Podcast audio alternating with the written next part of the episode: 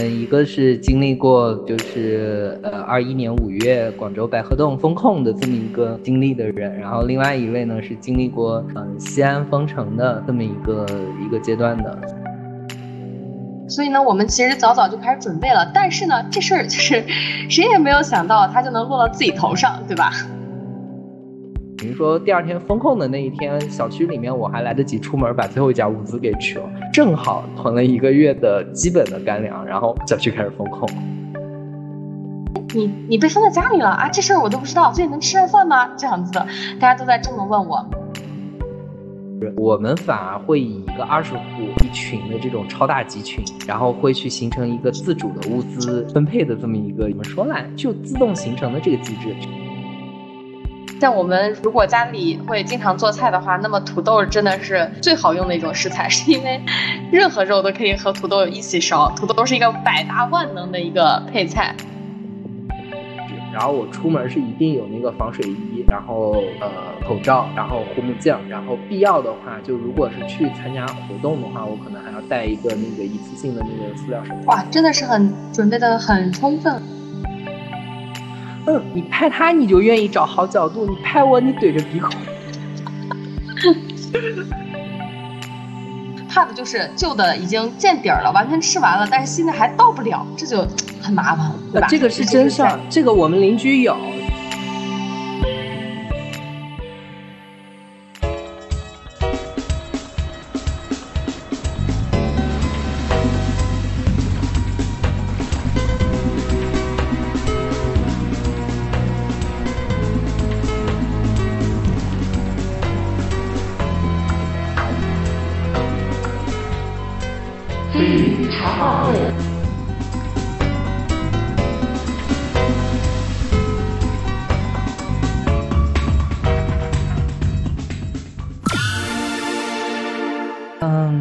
原本的计划，这一期的播客，我们准备拉上菲菲老师一起聊一下看病就医的事儿。但是考虑到近期发生的一些特殊情况，然后我们临时决定把原来脚本里面关于嗯顺带会聊到的隔离的问题直接抽出来单做成一期，因为正好两个人，一个是经历过就是呃二一年五月广州白鹤洞封控的这么一个经历的人，然后另另外一位呢是经历过嗯西安封城的这么一个一个阶段的，所以我们觉得还是比较有必要一起讨论一下这样的经历里面，我们可以归纳出什么样的生活经验。那希望这些小经验能够为，就是接下来我们也不能确定哪里会呃常态化的可能会会会涉及到风控啊，然后居家生活这样阶段的伙伴提供一些参考吧。然后首先还是要感谢菲菲老师百忙之中抽时间出来 陪我们这样录节目哈。Hello，大家好。嗯，菲菲，你经历风控的时间好像应该是比我晚一点吧？我记得我是。二一年的五月，然后广州白鹤洞那次还因为那个时间就是其他地区好像还还没有那么大的那个就是上新闻的一那种报道，然后我感觉好像那个时候我们是区域风控，它仅仅是几个街道的街区的那种整体的风控，但是就是报道的动静还是蛮大的。我记得你那边封的时候。那个风控的规模比我们要大很多，然后时间好像是比我白鹤洞街道那次要晚一些，是吧？对，没错，我们这边封的是大概是在去年的十二月底到今年的一月份。嗯，大概那就是比我晚了半年。对对，是晚了半年。然后我们这边是一个那种，呃，全程全域的一个风控，还是比较阵仗比较大的一次了。我记得白鹤洞我的风控时间算下来差不多正好。一个月，你那次的时间是要稍长一点，是吧？呃，差不多也是一个月，但是呃，具体到我们家可能就一个月多一点吧。好，然后我跟菲菲老师正好呢，代表了两种呃现在常见的一个生活状态吧。就我属于正好是呃一线城市，然后打工的独居人群嘛。然后呃我的经验可能更多的呢是是是针对现在就是独居的呃 Z 时代的朋友吧，会多一点。因为因为独居的生活模式对呃物资的这个采购。然后消耗使用很多东西，我觉得跟常规的家庭的这种这种规划还是差异挺大的。然后菲菲老师正好就属于是呃比较标准的家家庭模式了哈。对对，我这边就是当时是我和先生两个人都在家里，然后突然遇到了，就是两个人突然就被封在了家里，门上贴了封条，不能出门的这种，所以呢，就是我们两个人一起居家的一个隔离的情况。然后我们的居所条件呢，菲菲老师应该是非常标准的居民小区了。嗯，我其实也在居民小区里，但我所住的单位跟常规的这种就是一个单元可能一梯两户或者四户的这种楼型不太一样。我的那个是呃位于小区里的，就是连锁品牌的这个这个长租公寓，然后我租的单身公寓，然后我那里一个单元呢是。呃，它是独栋的那种楼，就是一个走廊，有点像学校宿舍的那种。就我们一个单元的话，一层大概就差不多有十户了。就如果以传统居民楼的单元来理解的话，我们一栋楼就是一个单元，然后一个单元一层差不多十户，就就就属于是这种超大号的单元。但我们整个楼的规模就比一般的居民楼要小很多嘛。然后我那个小区比较老。它就是那种传统的那个多层，但它它基本上不涉及到咱们现在就七层以上装电梯的那种，都是高层了嘛。现在新盖的小区基本上没有，就不太能见到这种这种普通的多层楼房了。然后我那个小区老小区还基本上全是普通多层楼，就它还没有那种能装电梯称为高层的那种。嗯，所以就先把我们在分享自己的经验之前，先把这些背景信息简单介绍一下。然后呃，如果说真的有朋友。即将面临风控，或者是处在风控中，需要参考我们分享的一些经历和经验的话呢，要结合自己的实际情况做一些调整的。嗯，那我这边其实，在风控的前三天左右吧，还是能捕捉到一些迹象的。然后加上种种巧合吧，就等于我的采购储备，其实在风控前正好。完成，然后我不知道你那边的情况是属于比我更突然呢，还是说 你能准备的比我更充分一点？其实，呃，像我是在保险行业，然后我先生在医疗行业，其实我们都还是呃相对来说接触这个信息比较早的，而且对这些信息是非常敏感的。所以呢，就是当时西安有几个确诊病例的时候，我们就感觉到，哎，好像最近风头不太对的样子啊。然后呢，就每天的确诊人数越来越多，就感觉到哦。哦，好像是有一波情况要来了，所以呢，我们其实早早就开始准备了。但是呢，这事儿 就是谁也没有想到，它就能落到自己头上，对吧？就等于说，你有一个常态化的采购规划，就是配合着随时可能风控来做的。但是真风控的那个时间点还是很突然。对对对对，就是其实我们感觉当时西安市的所有人其实都能意识到，这最近这波疫情还是比较严重的。然后大家都有去呃囤菜呀，在家里储备一些物资呀之类的。但是确实谁也不知道这个风控究竟哪一天落到自己头上。所以真那天来的时候呢，大家都会觉得啊，怎么就就被就被封了呢？这样子的。然后我们是特别特别特别巧的是，前一天刚好还没有封的时候，我们前一天我们刚好去做下楼去做核酸，然后做核酸的时候呢，排排队的时候就发现旁边有一个卖蔬菜的小超市，我们想着前一波囤的物资吃的也差不多了，要不然再稍微买上一点吧。然后也不知道就买了大概三四天的口粮吧，带回家之后呢，然后第二天早上醒来就看到小区群里就说我我们小区的门已经被锁上了，就是栅栏门。都已经拉下来，人都已经不能出去了，就是风控来的真的非常的突然。嗯，我觉得你可能长线规划上，你的采购模式比我准备的要充分一点。我那次真的纯属赶巧，就是。我当时其实那个时候，呃，广州最先出现的病例，它不在我所在的片区，就它在城市的那个行政区划上，它跟我不是一个区。然后当时其实没有特别大的在意。然后但那个时间，我妈对这个新闻比较敏感嘛。然后正好我差不多第二针的时间到了，可以打第二针。然后我就先去打了第二针。然后去打疫苗的那天，正好我的之就上一期的物资也也消。消耗差不多了，然后我正好就启动了那个网购，所以就是特别巧，其实是在我们在封锁前还有过两次，就小区的那个就跑到小区来，然后组织集体核酸采样的这么么一个活动。然后我等于是在小区封控前的最后一次集采的那个时间，那个时候小区还没有封锁，然后我的网上订的那批物资正好物流全部都送到小区里了。就其实第二天封的时候，我还有一件没有取，但是因为已经锁在小区快递柜里了嘛，等于说第二天封控的那一天，小区里面我还来得及出门把最后一家物资给取了，正好囤了一个月的基本的干粮，然后小区开始封控，就时间刚刚好了，这是，呃，非常巧。然后因为单身独居嘛，就是我的消耗模式跟家一般家庭这种买菜做菜还是不太一样。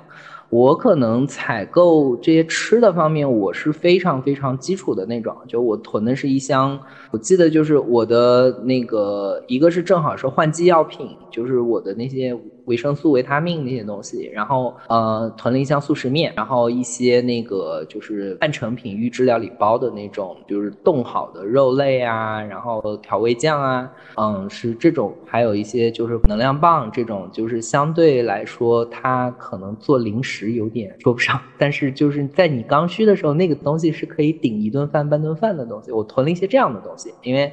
体积小、耐储存，然后独居嘛，房子也小，就是就在家里先。搞了一批这个东西，正好收到货，然后接着就小区封，特别特别强，然后。我的囤货其实跟常规家庭我觉得比较岔开的一点是，我还我因为正好赶上换季，就我每年会有两次医疗物资的这个更换嘛，然后那个就是家庭小药箱的换新，然后那个时间因为已经感觉到敏感了，所以我在订单里面除了常规的那些常用药，就是肠胃啊、那个呃止腹泻啊、止疼啊这些药之外，然后我还加订了一套就是那个防护品，就包括。括我们的口罩，然后手套，还有就是消杀用品啊，真的很有先见之明嘞。因为我是觉得这个时间了，就这些东西也会是家庭常备，所以每年其实这些物资倒是好囤，就它体积倒也占地不是很大。但是就是说，反正我以前的习惯，每年两次家庭小药箱的换新嘛，就是夏天一次，冬天一次。然后家庭常备药该采购更新也要采购更新，那干脆就直接跟这些一起。就下订单订过来，反正囤的话总比零买要一个是方便，一个是划算嘛。然后对消杀品里面，我当时就是觉得，呃，咱们常用的不就两种嘛，一个是医用酒精类，一个是次氯酸钠。我是觉得可能在我的使用里面会偏好用它一些。这个东西给大家翻译一下，说人话就是八四消毒剂的主要成分。然后。氯酸钠，因为如果是消毒液类的话，或者酒精类的话，我们要是囤液体，其实是不好囤的，它也不好密封，也有一定的风险性。但是呢，酒精我囤的是那个棉片，就是它是分包分好的，一次拆一个用就行了。然后凝胶，凝胶这个东西比那个一瓶一瓶的那种医用酒精的挥发性要小一些嘛。然后每次使用的时候也不像医用酒精那样不好控制量，凝胶你挤一点拨开也就这样了。然后次氯酸钠呢，那个八四消毒液如果是囤那个浓缩的瓶装，其实还是不太好囤的，重量也大，体积也大，然后挥发久了它有一个失效的风险。但是这玩意儿正好。就是很成熟的，现在有大量的厂商出的是那个泡腾片嘛，一片正好对应的是一升水剂量。那我就是正好等于把那个干片掰成两半，一次就是泡出来是半片是五百毫升，就一个矿泉水瓶的量。那个量如果消毒家里面、消毒门口这样常用的公共空间，差不多正好用两天。就是这个东西现泡、现用现泡，它失效的那个风险就低很多，而且一瓶那个消毒片其实占地不大，我基本。当时是按这样来储备啊，这个你真的是安利到我嘞，这个东西真的听起来家庭家庭备用这种东西真的很棒哎。对，然后就是因为基本上到了那个时间，我觉得一个是在家里生活，就是那个粮草，我觉得是最重要的嘛。但这个东西我独居确实比家庭比正常的家庭生活我要简单太多了。就我的口味啊这些东西，就追求也没那么高。然后我可能就是完全是按照那种军迷的那种风格，就是什么东西它的基础的。热量和营养值够，然后加上那个复合维生素片，就算是把基本生存的需求覆盖到了以后，我可能就不会说是囤太多的鲜菜类的东西，因为我那个东西确实又占地方又不好存。然后那个采购我是真的走灵活风格了。然后但是消杀类，我觉得一个是自己家，就是说那个时候的风控呢，它到中后期会有一个有限的活动。然后你涉及到到工区活动，我是觉得防御要做好，因为本来这个时间就这么敏感了，你把自己保护好，其实对于整个风控中后阶段能顺利度过去还是蛮有意义。对对，确实是。那我们可以简单的聊一下自己的，就是整个这个风控阶段的生活的一个大的规划，然后是怎么弄的？嗯，我这边相对就比较说的刻板一点吧，我觉得我这边是可以那种条条框框的讲的，就是。我把我这边的那一个月可以拆成上半个月和下半个月，然后上半个月和下半个月其实每天的规划还比较，我是觉得因为因为因为这个阶段它是非常态，反而需要你把每天的生活就是过得比较有规律一点嘛，然后呃人的状态好稳定一些。然后我的上半个月基本上除了那个那个时间，因为正好我刚做完手术，本来就是要养病，就等于除了每天正常的。呃，养病，然后一些整理自己的工作资料、复盘的一个一个时间以外，剩下的时间我会固定划出来四块，就是一块是对接，就是居委这边的一些我们每天正常的核酸呀这种的日就必须要做的例行工作，然后一块是就是说呃用来那个我练瑜伽嘛，就冥思，倒也不是做什么大量的运动，但是我是觉得要抽一点固定的时间来。做这个事儿，它比较有利于稳定个人的情绪状态。然后一块儿是娱乐的时间，一块儿是用来搜集情报、了解，就阅读新闻啊、阅读信息啊，就充实自己的时间。基本上这样算下来，每天就还蛮充实的。就是再剩下的时间，除了呃吃饭睡觉，然后就是呃消杀清洁，基本上就就就这些事儿。然后上半个月是这样过的。然后，嗯，采购这些东西反而没有很着急，因为我知道刚进入这个状态，其实包括我小区的居委那边肯定也是懵的，他们也会需要一个时间，从突然的开始做这个事儿，到把这个事情的流程工作都捋顺，都对接好，然后包括他们的外援到了以后，我觉得那个过了那么一个阶段，整个小区的这个状态才会进入到平稳，所以我从一开始就。很自觉的就进入到全自闭的状态了，尤其是头一周，确实居委那边他们从适应这个工作到稳定也花了不少的功夫，头一周还出了不少问题的。然后全自闭模式的好处就是也不跟居委发生特别大的冲突，然后反正那个时候囤粮充足嘛，也比较好过那样一个阶段。你等到风控的后期，自己物资都不足了，你还想全自闭，肯定是不可能。我第一个礼拜就是全自闭，相对少看一些那种负面的信息，包括。小区里面跟居委会的那些不太愉快的事情也完全，我我不仅是不参与，我连我连知道我都不想知道，就完全不可能。自闭一个礼拜，然后然后到那个第二个礼拜基本上稳定了，就是头半个月过去以后，后半个月呢就相对可能我会呃刚好恢复的也比较好，然后就就抽更多的时间出来，就是嗯反正工作什么这一块的事儿，因为养病也正好放下了，我把更多的一些时间可能花到参与小区的一些就是。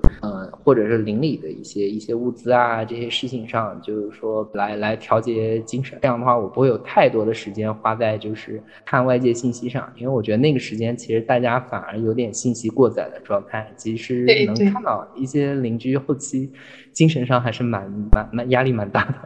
然后我是觉得适当的参与一下这些活动呢，相对来说，我是觉得直面就是在志愿者工作，呃，不是也不能说志愿者，其实我没有就是说正式的进入小区的编制岗去做那种志愿者的工作，但是。我们每个单元自己内部偶尔有一些事情是需要人出动的，就我大家一些这些事情的时间正好填充掉，直面这些事情，我觉得受到的负能量反而比看网上的一些负能量要好很多。基本上后半个月就等于是花了一些功夫在这些事情上，把时间是这样挪过来，然后就到一整个月结束解封，生活该怎么样怎么样，还算比较有秩序。我觉得我这边的生活规划还比较简单一点，你那边家庭上可能会有比较多的。功夫在做菜这些事情上吧。对对对，其实各个地方封的时候可能都是差不多。就是如果之前习惯了在家里自己做饭做菜的话，那封了之后呢，也是要花了花每天要花很多的时间在做饭做菜，而或者是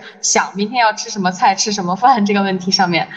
然后呢，我我自己其实是一个比较嗯不喜欢张扬的那种性子，然后当时全国基本上其他地方的疫情都还还控制的还比较好，但是西安的比较严重。然后呢，当时我的呃我我自己的团队同事其实大部分都在上海。然后呢，我就基本上每天该上班上班，该工作工作，然后我也没有跟同事说这些事情，以至于当时就很多同事都不知道，哎，你你被封在家里了啊，这事儿我都不知道，最近能吃上饭吗？这样子的，大家都在这么问我。但其实，嗯，对我们来说其实没有什么区别，我们两个的工作都是在家里也可以完成，而且呢。我们当时就跟你一样，也是很少去看小区的群或者是新闻。今天哪里又出什么事情了？今天新增了感染有多少啊？其实我们觉得看这些事情没有用啊，徒增自己的焦虑。然后小区里面也有一些人会脾气比较暴躁啊，因为这封了，大家肯定心情都不好，所以。就有人会在群里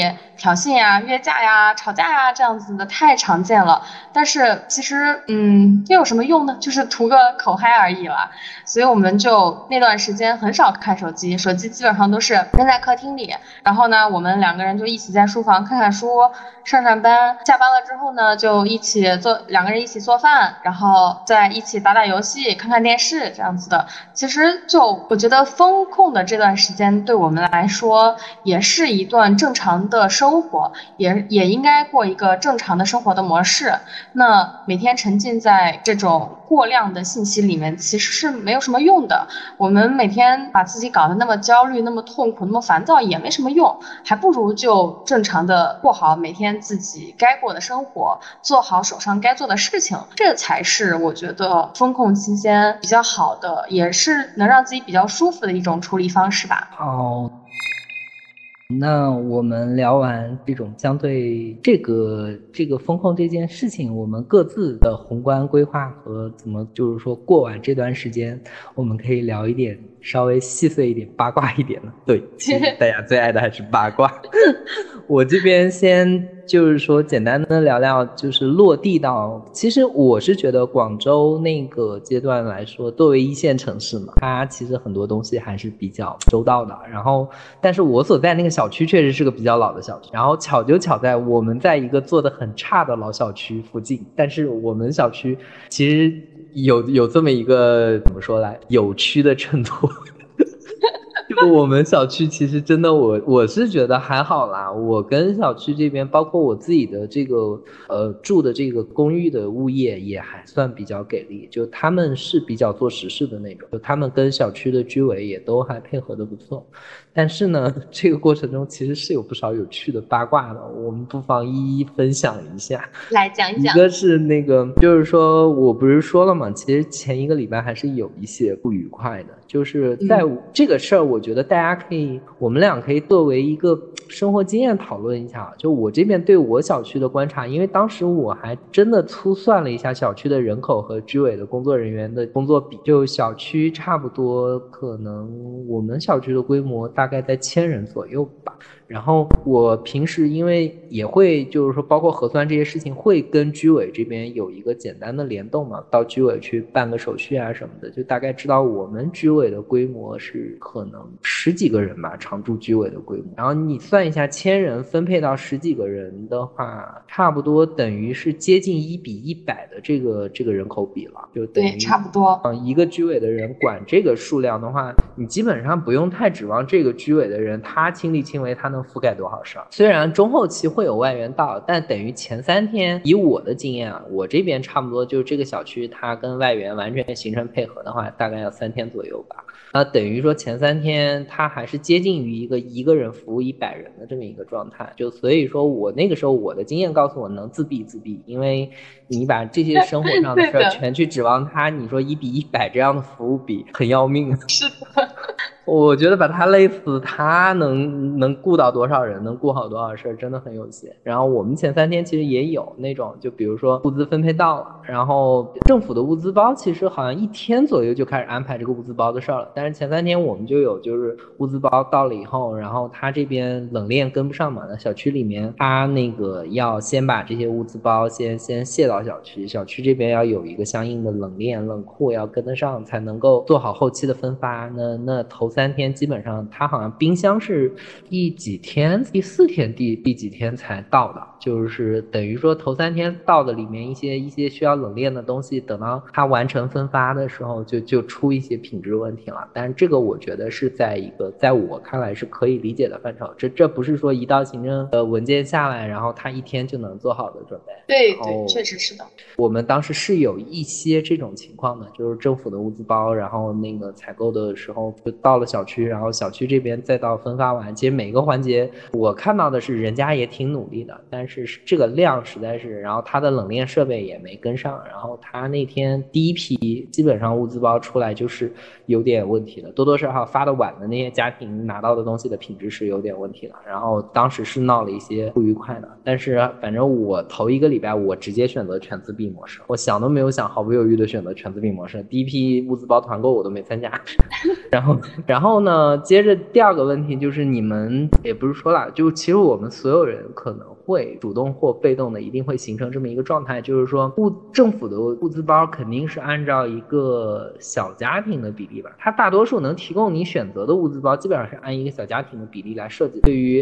独居和比如说家里上有老下有小的家庭来说，一个物资包就很尴尬，它会出现那种独居人士一个物资包肯定过量，然后大家庭可能就是一个物资包肯定不够。是这个这个这个在采购的时候，其实大家选的时候是很尴尬的，因为这个东西呢。它又没有办法提供你太多选择，甚至可能就只有一个物资包的规格可以选，你就只能选买一个还是买两个的问题。然后你就会出现说这个物资中间能不能大家灵活调配？我觉得这个可能不只是居委的问题，这要看邻里了。就一个小区的这种邻里小社群能不能形成一个有效的机制？那我们那边其实这个时候体现出来，单身公寓比那个普通单元的优势在哪呢？我觉得普通单元大大家庭、小家庭很复杂构成，你。要自主形成这个机制，我觉得它混乱的那个时间就很长。它它首先业主之间和不和谐，能不能自动形成这个，我是不知道，因为我住的不是那种楼。然后我这边因为反而是它是一个单身公寓，虽然一个单元就一层就十个十户了这种，然后我们入住率也没那么高嘛，就等于说我们那个它是以单元为单位的话，我们一个单元群二十几户吧。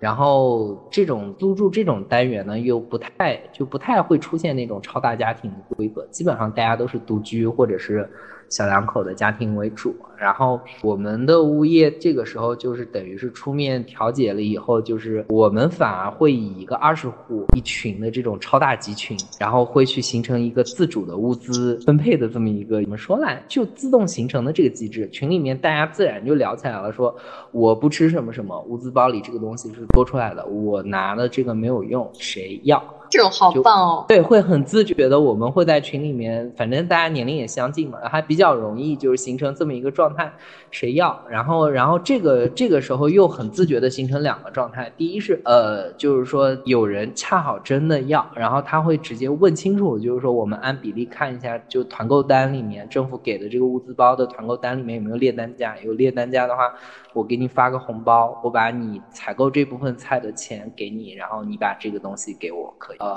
还有一种情况就是，真的有的哥们儿他是就拿到那个东西，他不觉得那个东西很值钱，然后他也确实不知道怎么处理，然后他就直接真的就是谁要谁拿走，你不用给我发红包，这个东西我真的就是给出来的，因为放我这儿也不会做它，也不会吃它，也会浪费掉，就还不如说是谁需要谁拿走好了，邻里之间不差这一点。那我。我中间反正就是说，我的头一周说是自闭模式吧。最后我还消化了一些邻居真的不想要的东西。那当然我我没有选择白消化，因为那个时候我占了一个优势是什么呢？第一是我独居，我自己的物资保障还比较充沛，我甚至把我的速食面拿去分给了一些就是给我送菜的邻居。然后第二是我那里有空气炸锅，哇，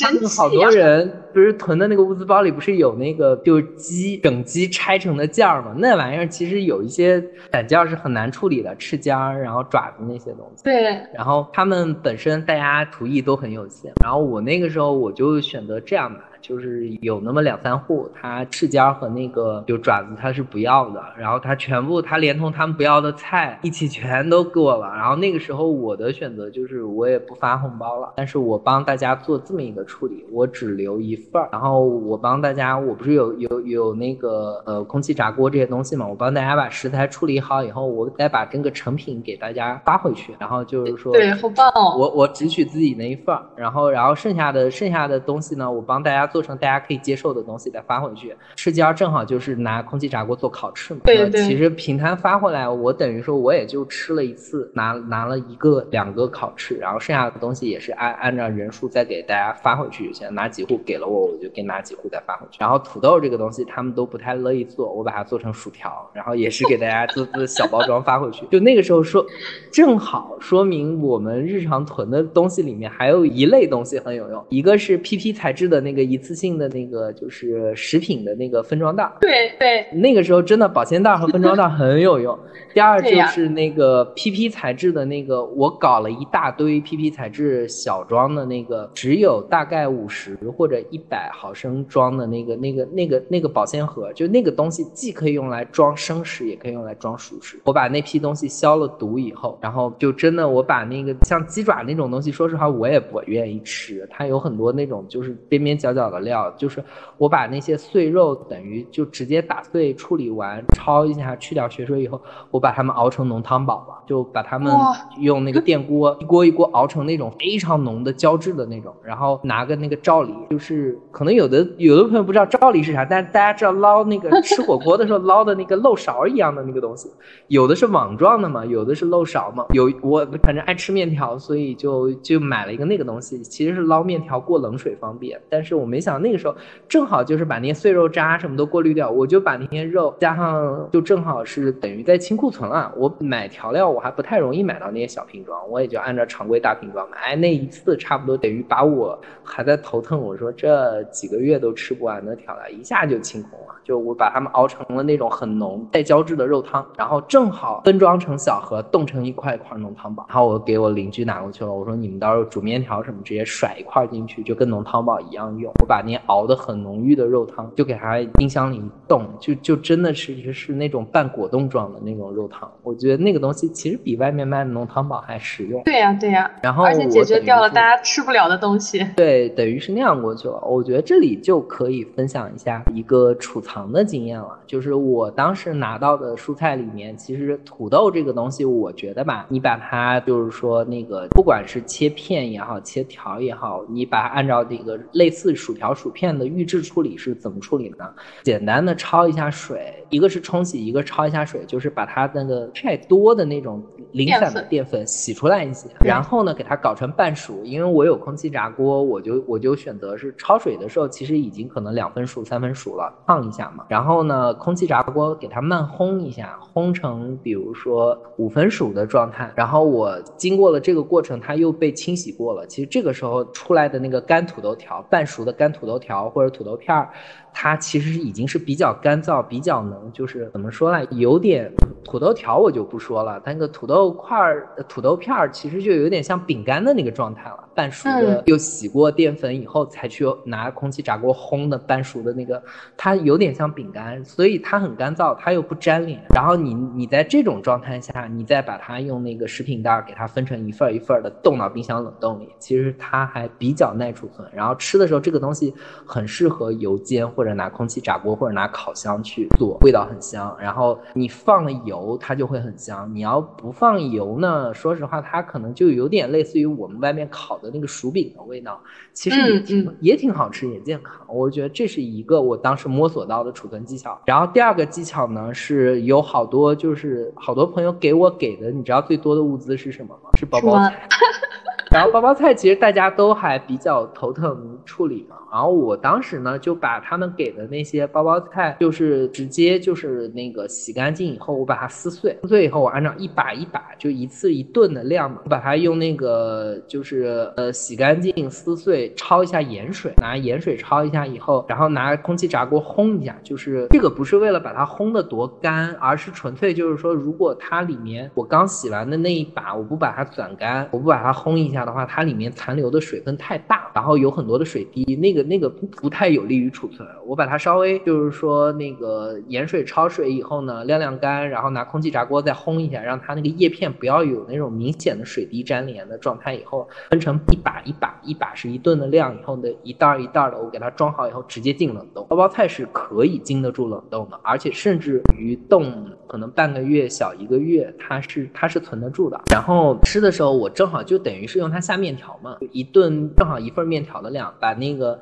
冻菜呢，在那个面条的水煮沸以后，在下面条之前，先把这个冻菜扔进去，这个冻菜化开半熟的时候，把面条扔进去，等面条熟了，正好就其实它那个状态还蛮接近于鲜菜的状态。我是觉得包包菜在在那个那个汤水里一煮以后，然后调个味，然后把就面汤先多倒出来一些嘛，你大不了就是单喝面汤都可以，你要不想浪费的话，或者其实你把水倒掉就行了，做拌面，我觉得还味道还蛮那，就就是说这种包包菜这一类的菜，它还比较适合这么弄。其实最难储存的，我反而觉得是油麦菜和生菜啊，对，那种叶菜真的是太艰难了。然后你知道我那个时候用摸到的第三个储存技巧，就是我点的麦当劳的那些外卖，然后包括我自己打包带走的时候，外就麦当劳、肯德基给的那个牛皮纸袋，其实特别好，你知道吧？那个牛皮纸袋它是呃防水，你是怎么用的？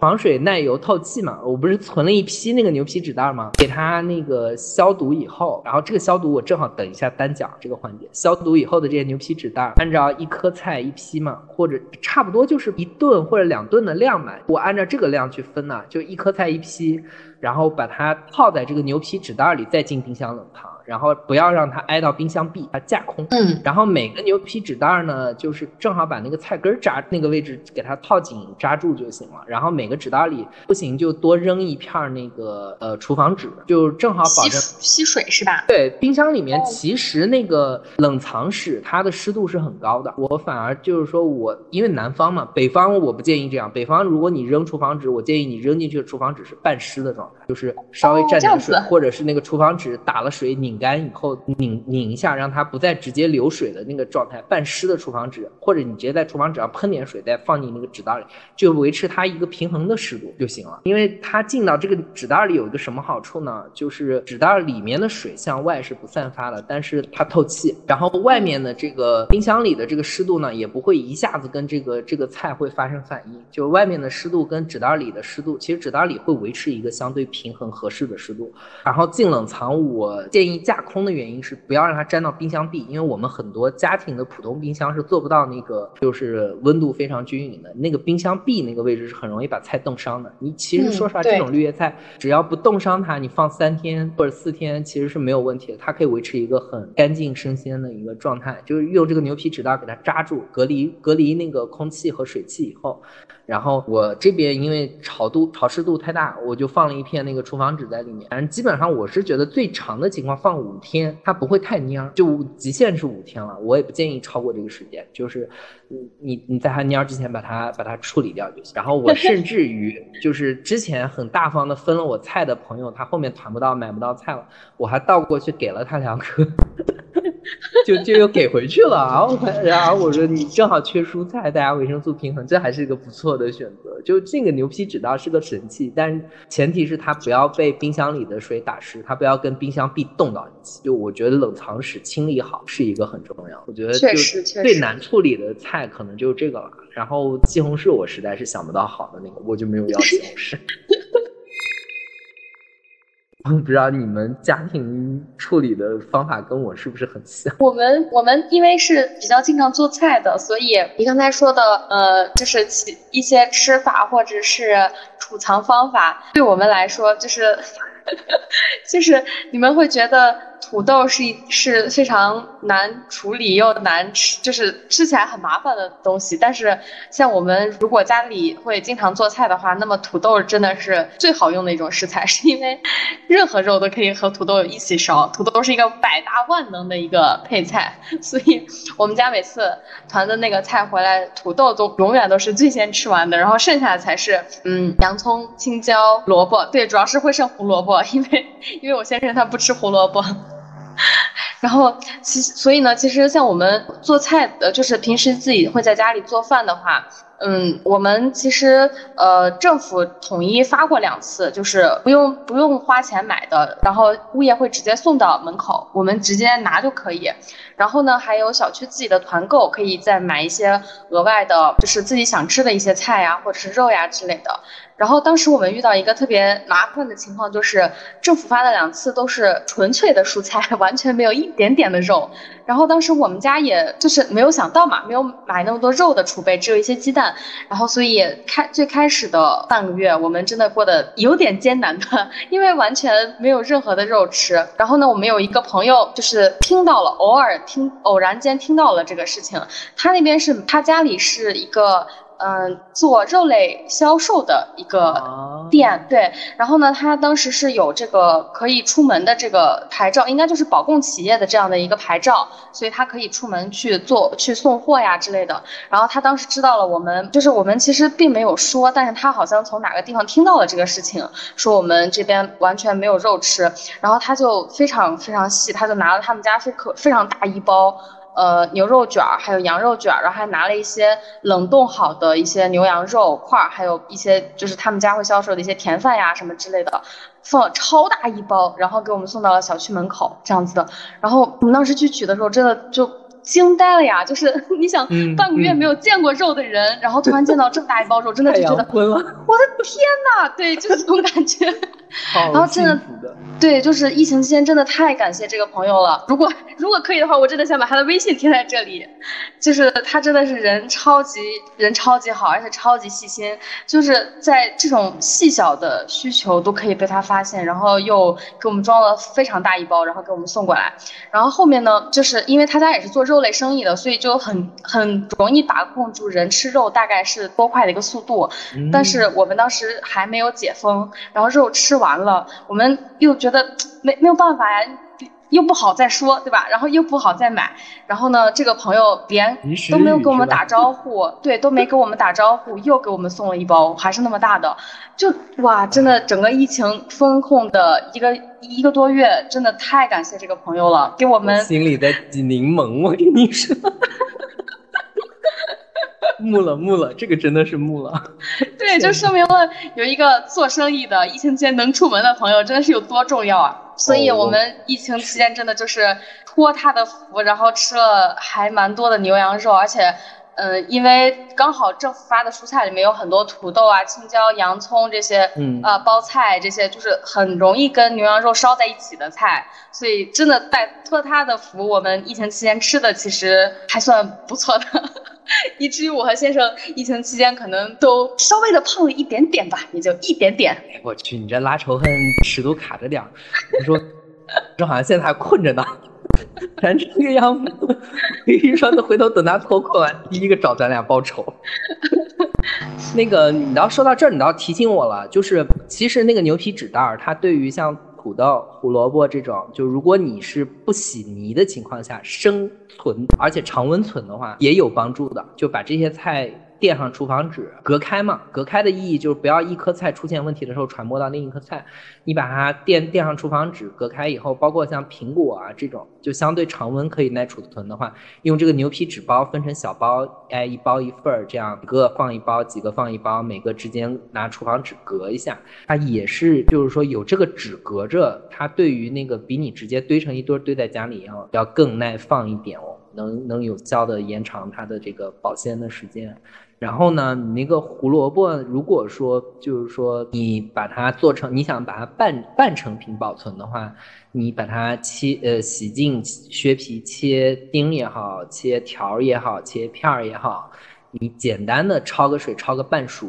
然后我的建议是拌点油，特别是橄榄油这种，就是就稍微封一下，拌油给它给它抗氧化，稍微就是说在脱了水以后，你把那个水表表皮的水晾干以后，稍微拌点油。一半，然后再给它进到那个按份儿分好以后，进到那个那个 PP 的那个一次性的食品的保鲜袋里。你分好份儿以后，直接冻起来用的时候，一份儿不管是炒也行，还是那个煎也行，还是直接下水煮也行。其实这也是个不错的保存方法。包括肉类，我那个时候冰箱里也是，就我拿到的那些肉，包括跟朋友一起囤的鸡排那些，还有肉馅儿那。些，我都是提前简单的检查一下，然后清洗一下，然后呢拌上一点点，当然不不能按正常的那个做饭的调味，但是我我是以防万一了，我还是加一点盐，加一点酱油，就是给它分成小份儿，也是一袋儿一袋儿的给它那样保存起来。然后 那些不好处理骨头呃边角料，我是直接习惯给它熬成那种胶质多的浓汤，然后就给它用那个小保鲜盒，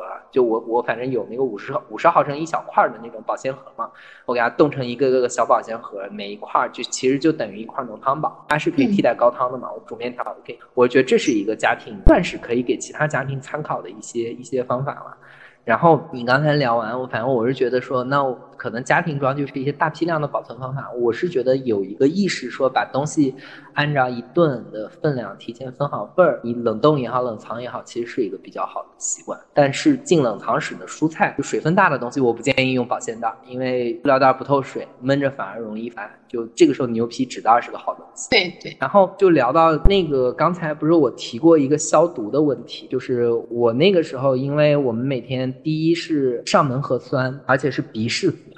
哇，好酸爽！每天早上准点上门看鼻，然后，嗯，再一个就是大家因为涉及到团购嘛，还是要出去一下的。然后到中后期的时候，其实到最后十天，小区内已经允许出门活动了，就是你可以去快递柜呢，包括外卖拿东西了。所以就是说，嗯，你会涉及到出门的那个。然后我不知道你们当时有没有做规划，我是做了一个很简单的消杀规划的，就是呃，我在我在我的玄关搭了一个那个不进区和洁净区。哦，你啊，你懂医院的那种。就我拿快递箱，因为我正好有那种大箱子嘛，我其实不用快递箱，用用那种大纸板也行。我是嫌麻烦，我就拿几个比较规整的空箱子，它那种很瘦高的那种，就那个速食面的那个箱子，我就直接把它当成半堵墙，就往那个玄关那个地方简单的搭了一个隔离了一个只有人能出去的通道。然后就是说我的消杀品正好就堆在那个箱子上，这样的话我每次进进家门和室内有一个半隔离的那么一个状态。这样的话，就是说我进大门以后，我会先对自己消杀，然后把外套什么都挂好，在玄关处理干净，然后把手脚简单的消杀过，我才就是说拖鞋踩进过那个纸箱子以后，才算是进到我的室内嘛，有这么一个隔离机制。对，这个真的是蛮好的。然后呢，再一个就是那个时候，其实夏天出门控制自己出门活动时间也是一方面，再一个确实是就我的那个我买的那个防晒衣不是是那种防水布材料的。就出门一定套外套，然后我有那个护目镜，然后就是说出门是护目镜、口罩，然后有那个防晒服的那个防水那一层作为一个，我是把它作为一个外界隔离的。然后回家以后呢，就是先消杀嘛，消杀里面我把它分成就是非皮肤和皮肤，皮肤的部分用酒精嘛，然后皮肤是最后消杀。我我如果我顺序没有弄错的话，就是先拿次氯酸钠在袖口这些位置打一下，可以不打到手上，就打到袖口这些位置，然后捏着。这个消过毒的部分，就是把这个衣服先身上换下来以后呢，挂到门上，扭头拿次氯酸钠把衣服消个毒，然后拖鞋什么换好以后也是简单的打一下，然后手的部分最后是上那个酒精的那个就是凝胶，搓完以后我才。进屋就基本上在这个位置是有一个等于是一个半隔断的状态了，护目镜这些东西都落在那个，然后口罩是唯一一个例外，我的口罩是换下来以后会直接进一个塑料袋，然后我从那个就是我我划分的这个半洁净区进到室内之前呢，塑料袋也会就是打一下次氯酸钠先消个毒，然后等到口罩拎回屋，我是直接拎到阳台，因为我在我的公寓弄了一个小的那个烘干机，就是吹热风的那个一个罩子，你懂吗？就是它其实是一个塑料袋。罩子，然后你可以把衣服挂在里面，它底下有一个热风，跟跟那个电吹风一样的热风机。然后我那个阶段呢，不管怎么样，口罩还是要节省着用的。然后其实现在的这种疫情的话，我是觉得它是其实超过六十度烘半小时以上就能起到那个灭杀的作用嘛。所以我就等于是把那个口罩就直接从塑料袋挂到那个那个就是我那个烘干衣服的那个塑料罩子里，然后罩子一合上，我就表上一打。半个小时，那个烘干机其实这样的热风吹出来一定是六十度以上。它它如果里头不是挂的很满的情况下，我的我的口罩是用这个去那个进行消杀的。然后我食品级的这些东西也是先进到这个机器里面，就是说我我找个架子把它支起来，架架空以后也是，反正那个 PP 材料它是耐一百度以上的嘛。我这个热风机它倒是吹不到一百度以上，基本上就是八九十度的温度它能给你烘。我也是先热风烘半小时以上或者四十分钟。烘完之后出来以后，再拿那个酒精喷砂一遍，然后再用清水清洗。清洗完以后，就算是那个消杀到位了。我基本上我发现一台热这个热风机器在这种阶段是。很实用的，就是也就百十来块钱，就是独居的家庭里面，其实其实其实那个有条件的家庭，如果自己的房子，我倒是觉得来县的消毒柜会更合适。然后。我当时是加了这么一层机制，然后我出门是一定有那个防水衣，然后呃口罩，然后护目镜，然后必要的话，就如果是去参加活动的话，我可能还要带一个那个一次性的那个塑料手套。哇，真的是很准备的很充分了呀！就这种保护模式，对人负责，对己负责嘛，因为我们毕竟涉及到邻里之间的物资交换，然后大家虽然都挺自觉的，就是那个。呃，我送到你门口，你别出来。然后我敲敲门，我走了，你再你再拿，或者是怎么样。但是就是说，毕竟比较频繁嘛，大家都是那个邻里之间经常要串物资，然后包括串工具，我还给邻居借过工具箱。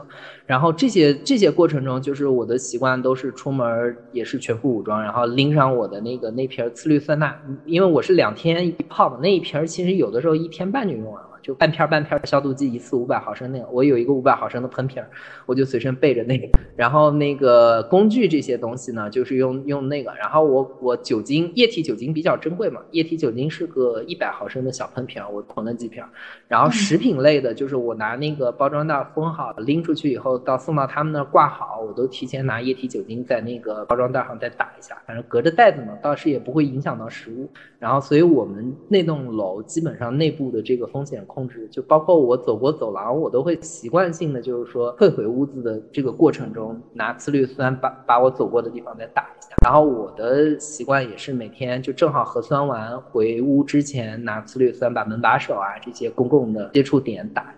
就那个时候，其实有这个防控意识，我觉得一个是打发了时间，第二个其实把自己保护好还是蛮对对，确实是的。然后你们居家中基本上也也会做一些类似的措施吧？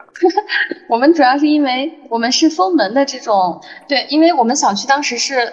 呃，小区变成了中风险地区，然后呢，我们就是是就是门上会贴封条的这样子的隔离，所以就是完全出不了门的这种。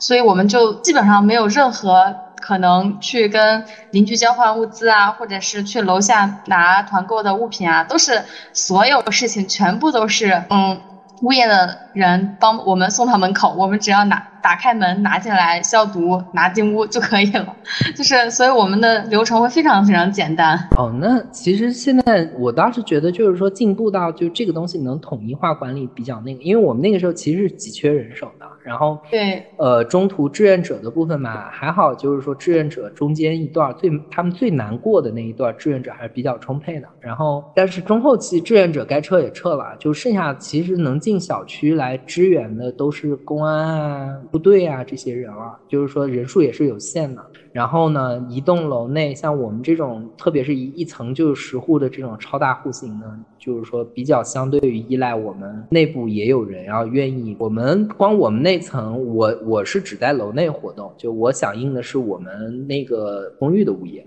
然后还有一户，他们是跟居委关系比较好，他们响应居委就直接出去，就代表代表我们那个楼栋出。去去去支援居委的那个志愿者了，就等于我们内外工作大家在一起在做这样的保障，还蛮有趣的。就是我基本上，因为我我那边的管家跟我沟通了，他觉得就是说，可能他跟我沟通这些就不是他培训我了，他消杀这一块的知识是倒过来，可能他 他他是找我补课，然后我他看我规划的还比较那个，就是说我就我我就负责我们楼栋。相关的就我们内部通行的一些，有的是偶尔物资到了上下楼送一下串一下，互相发放一下，然后帮我就负责帮我们这个单元内的人处理一些问题就好了。然后单元外反正就是说再有别的安排的人嘛，然后我们基本上是这么过去的。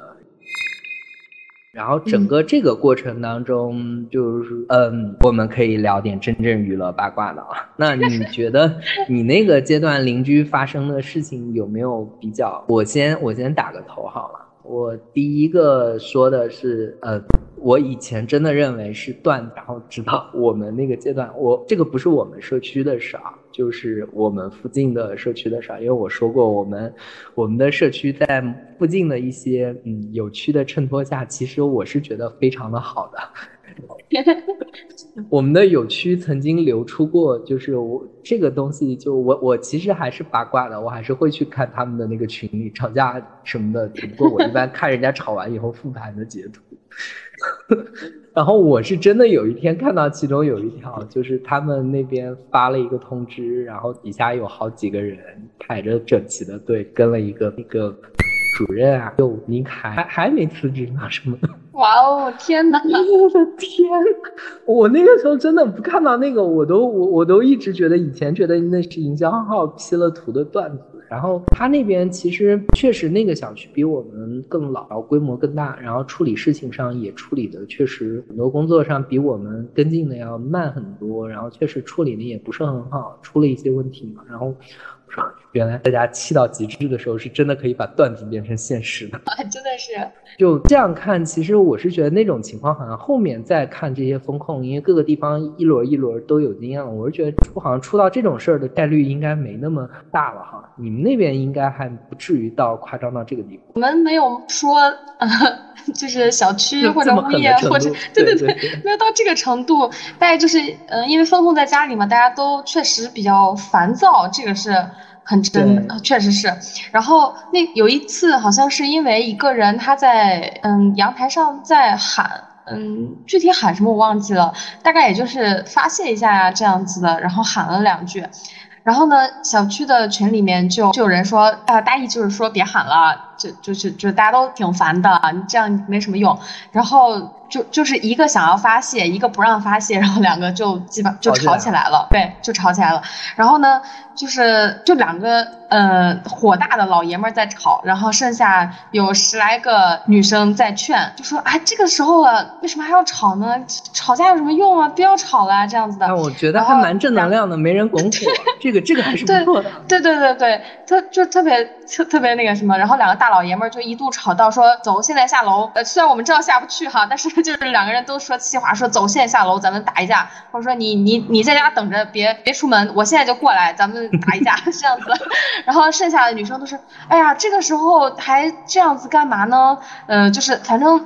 我我感觉在这个事情里面，真的是女性还是蛮理智，而且蛮冷静的。就就很多女生都对妈妈们，或者是就女女生特有的那种怎么说？对对对，感性路线，她比较能把人的情绪稳住的那种。对对，然后能看出来两个吵架的也都是两个那种，就要么就是年轻小伙子这样子的，要么就是可能独居的男性。我觉得另外一点就憋坏了，他真的需要一个对对对，就是大家都都很。烦躁都是有情绪需要发泄，然后所以也能想到可能会。发生不愉快，发生口角，吵起来，但是真的能感觉到女性在这件事情里面还是发挥了非常重要的一个影响，然后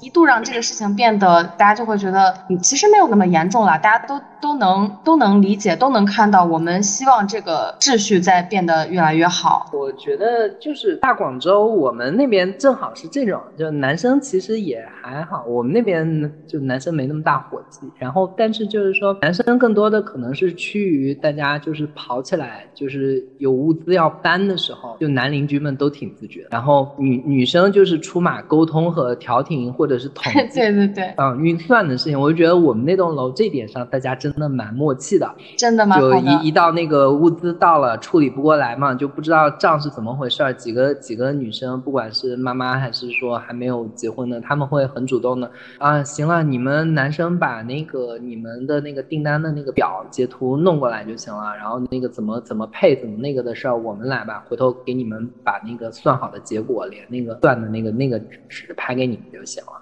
然后男生就是一听说啊，东西到了多少箱，好，大概几个人够啊？三个人行，我们谁谁谁谁谁谁去，就这样。对，果然是。我就觉得就就就还蛮那个的。然后我们小区倒是建了一次通报，就是集体通报批评，是因为在最后的阶段，就是物资不是供应的比较充分了嘛，就允许一部分相对自由的采购和团购了。的时候，但那个时候不是到小区都还是由志愿者一户一户的送嘛，然后有人订的那个啤酒、红酒、咖啡，然后咖啡还不是那种你你懂的，咖啡他订的不是咖啡豆、咖啡粉，他订的可可是那个饮饮料制的那种咖啡，瓶装的，一瓶一件一件那样订。哇哦！然后他们订的那个啤酒也是按件儿订的，然后那个红酒啊，他你你知道那他那一个订单东西没几样，重量可是。对呀，确实是。然后被批了，而且那个时候被批真的是整个小区基本上没没有什么人替他们说话的。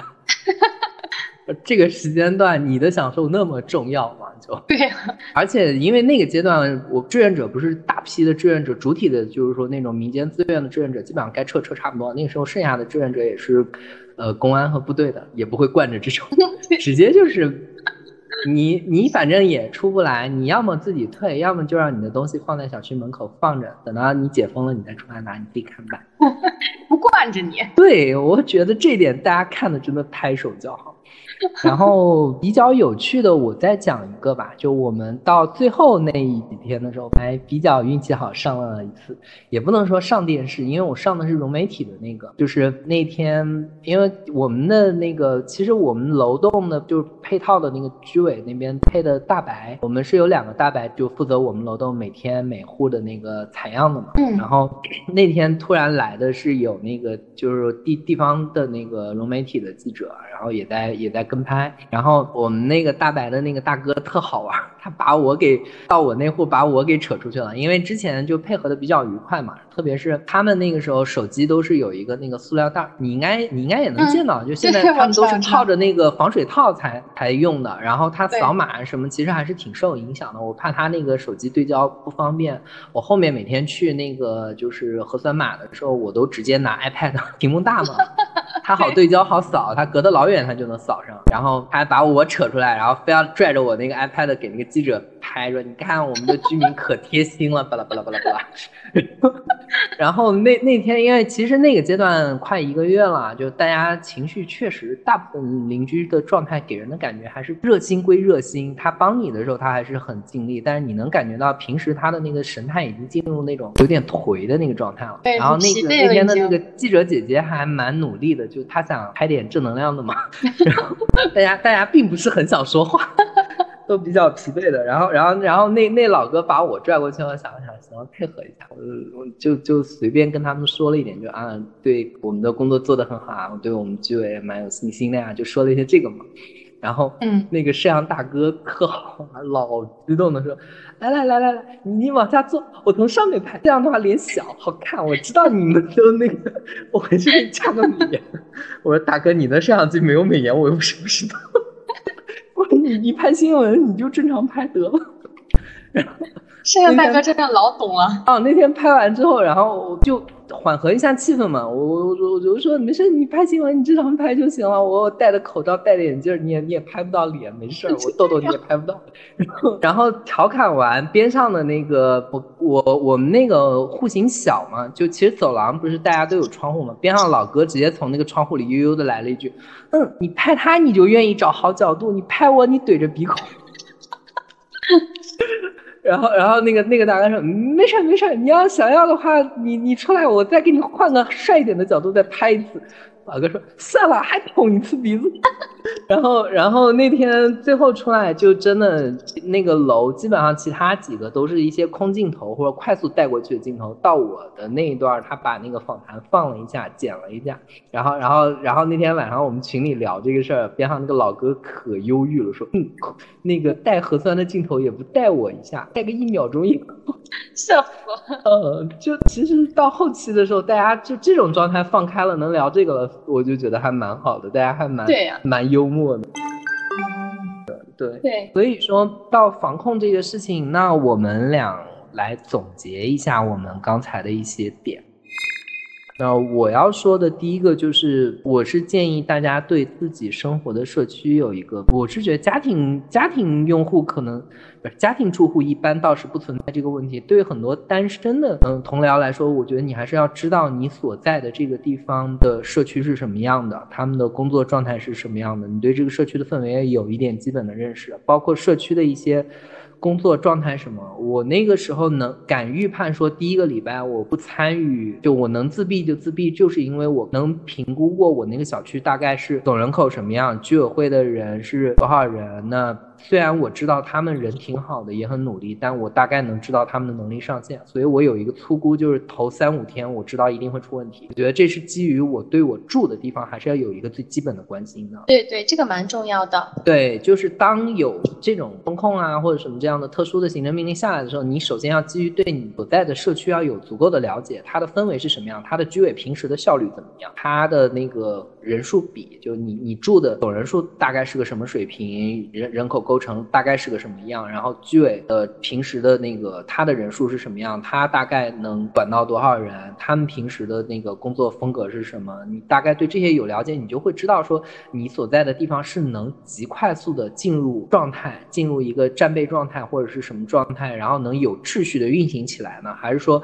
你就知道你那个地方可能他要进入秩序需要花的时间比较长？我觉得这种这个对于提前预备的指导意义还是很大的，因为你像我们这边也有。不同小区之间风格千差万别。那如果我知道我的小区平时效率更差，我是不是在储备的时候，我就要把我的日常的规格要放得更低一点，然后我要把我储备的总量囤得更高一点？就我要做好准备，在更长的阶段下，可能得不到有效的、很大力的一个外援帮助的情况下，我自己的这么一个准备。那如果我所在的小区很好，我当然我储备的时候就不需要这么浮夸了。对，我觉得这是第一点。然后第二点，情绪上来说，我。真的不建议太多的时间放在一些很碎片、很泛娱乐的东西上。虽然那个东西你刷起来停不下来，很过瘾，但是它那个里面怎么说呢？那我站在一个现在的呃运营人的角度来说，我们的就是跟流量的指导思想里面，流量收益最高的东西还是比较肤浅的。非常煽动情绪的、鼓动情绪的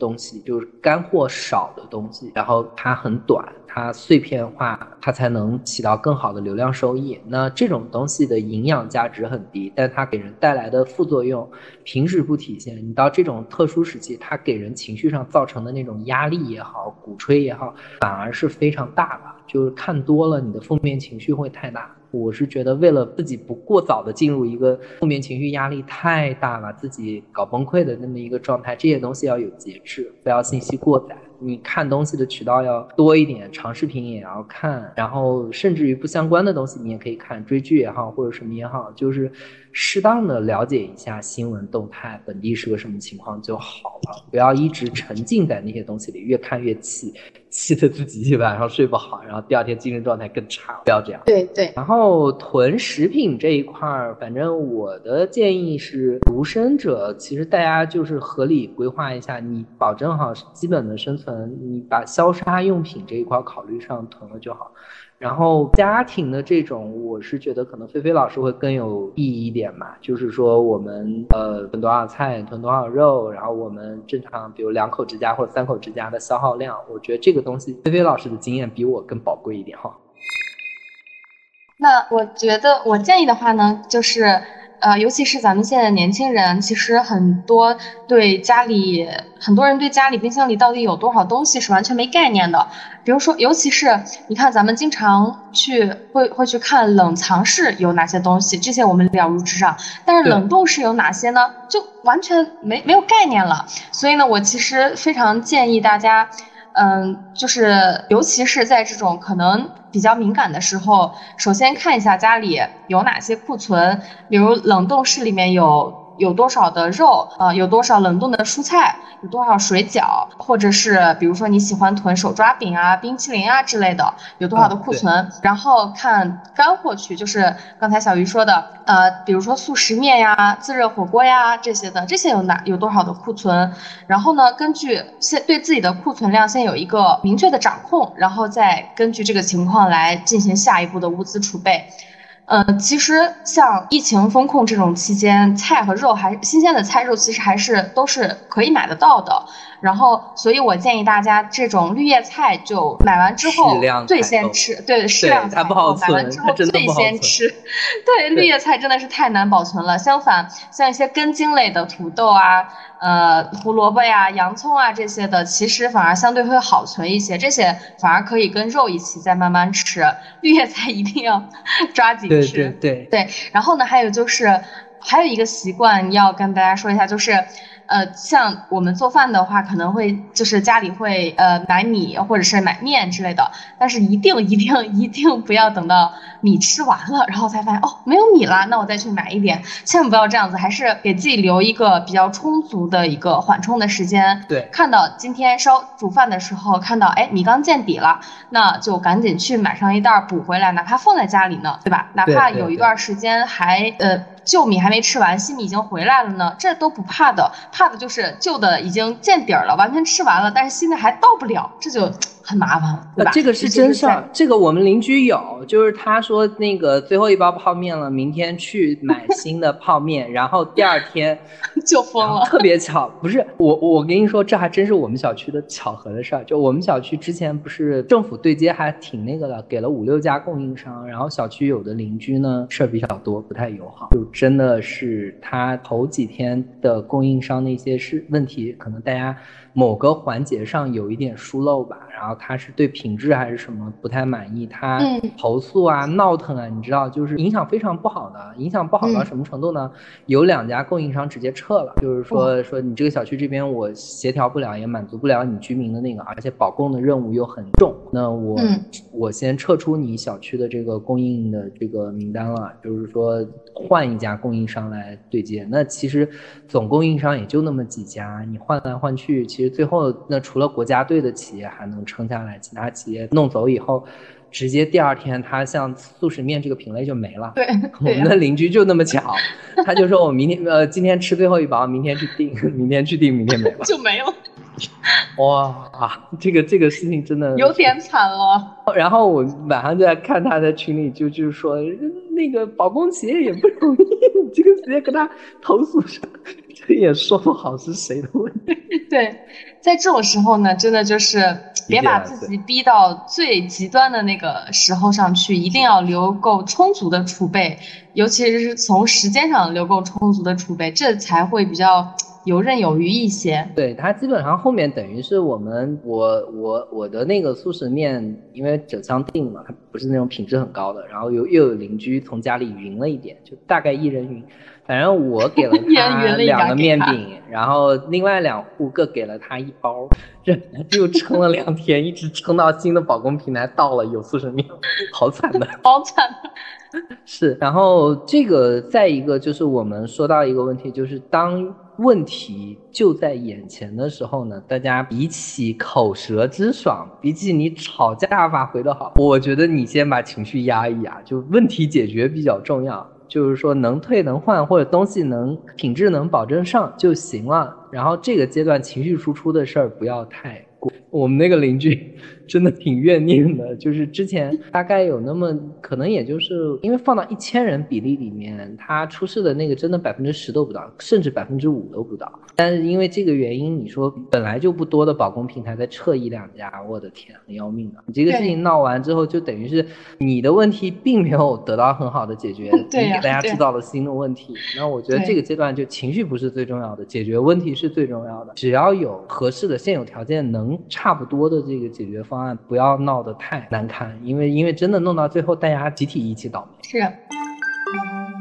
嗯，好，那我们总结一下，就是一个是那个了解自己所在的社区，做好这个应急预案的规划，然后了解自己家里的物资库存，这是菲菲老师的观点，然后包括要合理的呃分配使用，以及物资库存的这个循环，你的采购周期，不要等到哪一件东西真的没有了，现急着要，现急着去买，一定不要，一定留一点。提前的缓冲，然后第三个就是大家的情绪爆发要做好这个情绪上的控制，解决问题是第一，解决问题之后再说情绪的事儿。那我们能跟朋友们分享的这个就基本上是这些了，然后希望说。呃，我们的防控工作越来越好，大家越来越就不太涉及到风控这件事了。但是如果说未来很长的时间里面，我们依然无法避免它呢，还是希望说更多的朋友能够做好调整，做好生活上的规划，让这件事情变得非常的呃普通，它变得不再那么的影响我们的生活。我们能够很从容的处理好，就是希望说这个这个疫情的问题越来越不是个问题。对，疫情对我们的生活影响降到越来越小。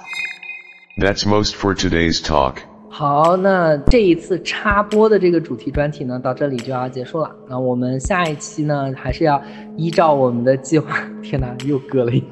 要聊一下就医的事情了，然后我们有就医问题的朋友呢，可是要提前的做好关注。在下一期的节目里面呢，我会以一个就是说常规门诊呃就医的经验呃怎么说来多次经历者来来来分享我的认知，然后菲菲老师呢会以一个更特殊的，因为因为。既是医学生，又是经历过急诊事件的亲历者，我们我们会从门诊和急诊两个比较能覆盖大家常见的就医的那个场景来聊一聊我们的经历和我们的经验。那今天的节目就这样了，先跟听众朋友们说一声拜拜啦！拜拜，我们下期再见。